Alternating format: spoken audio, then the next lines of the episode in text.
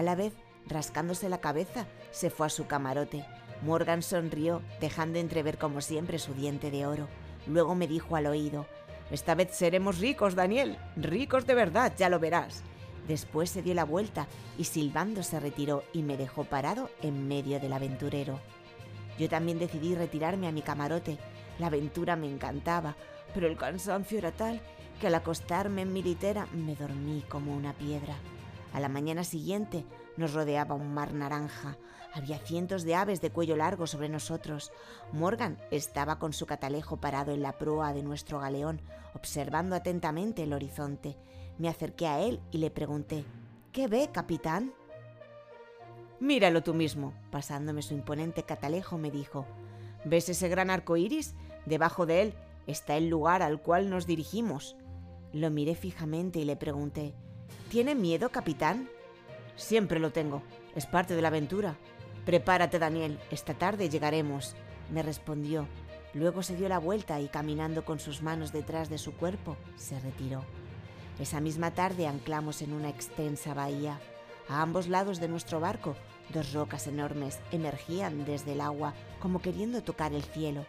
Las aves del cuello largo volaban alrededor de ellas y de nosotros como dándonos una bienvenida o un aviso, no sé, era raro.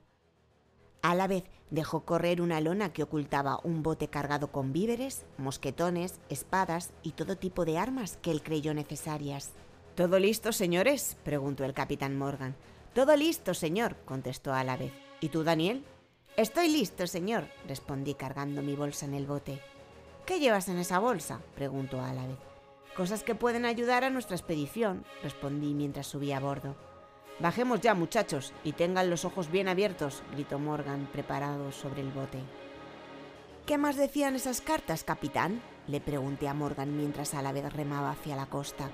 Aparte del mar naranja y las aves de largo cuello, también hablaba de unos seres de cuatro brazos muy largos y fuertes, y de oro, mucho oro y brillantes me contestó Morgan mientras la playa de arenas amarillas se acercaba más y más.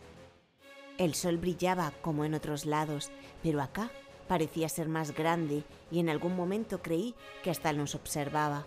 Todo era extraño e intrigante. Ya en la playa, Morgan mandó a Alavez a que se subiera a una roca para buscar algún camino que nos permitiera ingresar en la enmarañada jungla. Nuestro amigo Alavez trepó a una piedra enorme y al llegar a su parte superior tomó su catalejo y se puso a mirar por él. ¿Ves algo a la vez? preguntó Morgan, poniendo sus manos a cada lado de su boca. Nada, señor, contestó este, que nuevamente puso el catalejo sobre sus ojos. De pronto apareció un animal que tapó el sol. Su cuerpo no tenía plumas, pero sí alas y muy grandes. Su pico doblado hacia abajo se abría y se cerraba amenazante, pero lo más increíble era que en vez de patas tenía manos como de humano y estas eran colosales. Se abalanzó sobre vez.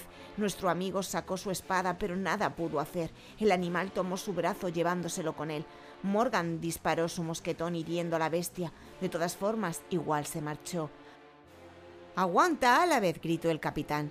Sigámosla, está malherida, me dijo Morgan, y de inmediato nos internamos en la selva. Caminamos uno tras otro, machete en mano, para poder avanzar. A nuestro paso se escuchaba todo tipo de sonidos, trinos, chillidos y gritos de animales al parecer.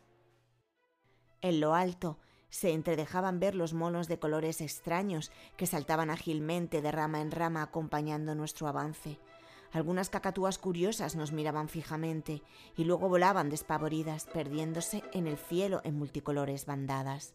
Llegamos a un pintoresco arroyo y nos detuvimos a tomar agua, y ahí aproveché a preguntar ¿Cómo estará a la vez? Morgan me miró fijamente y luego dijo Hemos salido de peores, no te preocupes por él, ya lo encontraremos, me contestó, pero noté preocupación en su rostro. Proseguimos la marcha de inmediato y al poco rato se abrió una nueva escena. Delante nuestro un valle de escasa vegetación y a lo lejos una meseta donde revoloteaban decenas de aves iguales a las que se habían llevado a nuestro amigo. Vamos, Daniel, ahí debe estar nuestro amigo. Y se adelantó a paso firme. Caminamos por horas. De pronto el sol empezó a perderse detrás de la lejana todavía meseta. Las sombras comenzaron a invadir todo el lugar. Así que saqué de mi bolsa una linterna y con un movimiento de mi dedo pulgar la encendí. El capitán Morgan pegó un salto hacia atrás y quedó mirando asombrado el mágico haz de luz que desprendía aquel artefacto desconocido para él. Daniel, ¿qué es eso? preguntó con cara de loco. Una linterna, le contesté acercándosela para que pudiera verla mejor. ¿Una linterna?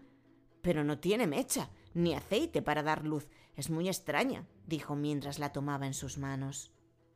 Extraña para ti, que eres del siglo XVI, pero recuerda que yo vengo del siglo XXI y esas cosas son muy comunes por allá, le respondí.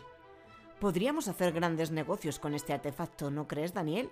me respondió Morgan, saliéndole el pirata que tenía dentro. Capitán, nuestro amigo está en problemas y usted queriendo hacer negocios conmigo le dije bastante ofuscado, a lo cual él me respondió de inmediato. Perdona, Daniel, tienes toda la razón en enojarte conmigo. A veces no puedo con mi instinto. De repente puso su dedo índice en la boca y con un gesto me pidió que no hiciera ruido. Me quedé muy quieto y apagué mi linterna. Enseguida y en la oscuridad se sintió como el acero de su espada.